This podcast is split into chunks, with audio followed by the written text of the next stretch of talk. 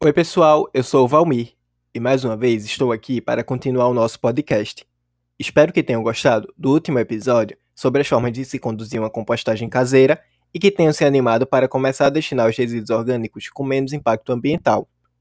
Hoje, para finalizarmos nosso assunto sobre resíduos orgânicos, vamos falar um pouco mais sobre a compostagem e o papel das entidades governamentais sobre ela. Você sabia que, ao contrário dos resíduos recicláveis, os resíduos orgânicos estão descritos em legislações sob a alçada do Ministério da Agricultura?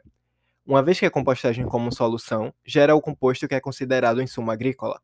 Algumas das leis que englobam os resíduos orgânicos são a 12.890, de 2013, a Lei 6.894, de 1980, o Decreto 8.384, de 2014, o 4.954, de 2004, a Resolução CONAMA número 375, de 2006 e algumas instruções normativas, que estabelecem critérios e formas adequadas de realizar a compostagem e destinar os resíduos orgânicos.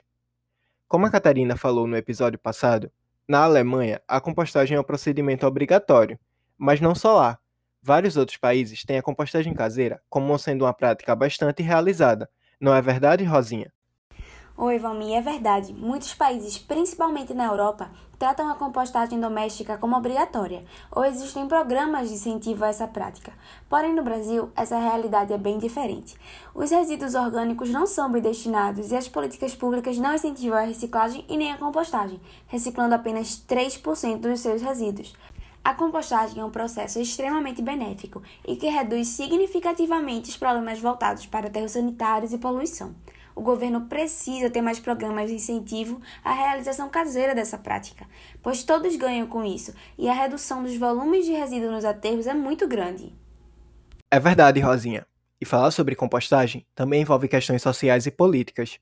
Sabemos que no Brasil, muitas pessoas têm jornada de trabalho dupla ou tripla, o que torna a prática da compostagem complicada, pois ela demanda dedicação diária ou quase isso, para que seja realizada de forma correta, Pois é, por isso é tão importante o apoio e o incentivo do governo para essa prática.